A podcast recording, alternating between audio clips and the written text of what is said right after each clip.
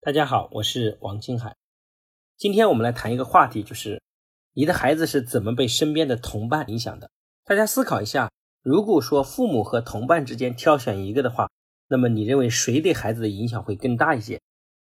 其实我想大概的结果是这样的：在零到六岁的阶段，其实父母的影响起主要性作用。所以我们经常讲三岁看大，七岁看老。其实零到六岁更重要受父母的影响。一般从孩子读书开始，有他自己的圈子开始，这个孩子呢，受身边同伴的影响比例会越来越高，同伴的影响大概要比父母大四倍。所以我们要培养一个优秀的孩子，我们不光要关注家庭的氛围，我们还要关注孩子跟什么人在一起交往，因为人特别习惯于模仿。我身边有个朋友呢，去外国的朋友家做客，结果呢。这个主人呢，让他家的仆人给每个人端上一个铜盆，里面放了一些水。结果主人正好有事离开了座位，客人就盯着这个铜盘，在犹豫这个水到底是干嘛的时候，他突然看到一个小孩子端起这个铜盆的水喝了个精光。结果客人呢，也同样把这个水就全部喝了下去。那主人一回来之后，发现这个盆子的水被喝完了，所以呢，就又让这个仆人打着半铜盆的水又来了。客人一看吓坏了，连忙和主人说自己已经喝不下了。主人听后呢，就一愣，半晌才反应过来，哈哈大笑的解释说：“这盆水不是用来喝的，而是用来洗手的。”尽管周围这个孩子的举动是很无心的，但是我们的行为和习惯也产生了巨大的影响。一个成年人的行为甚至被一个孩子牵动，那何况是一个孩子呢？他每时每刻都在模仿着我们大人的行为和身边同伴的行为。比如说班级的读书的圈子呢？也特别像这个社会的圈子，也分为学霸圈子和中等的圈子，也有一些普通的底层的混日子的圈子。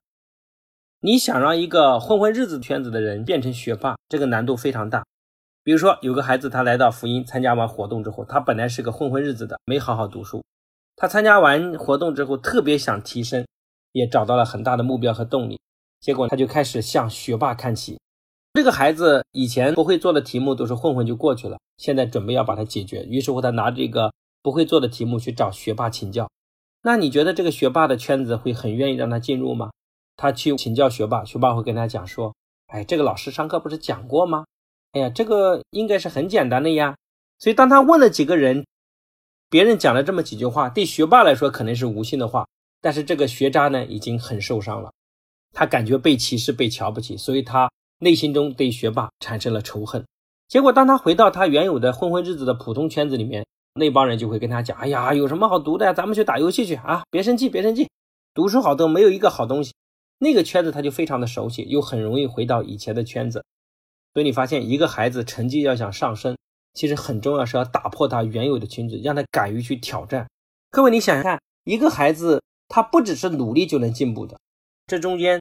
他特别重要的就是，当他不会的想搞明白之后，他去请教老师和请教班里成绩好的孩子，他的内心要无比的强大。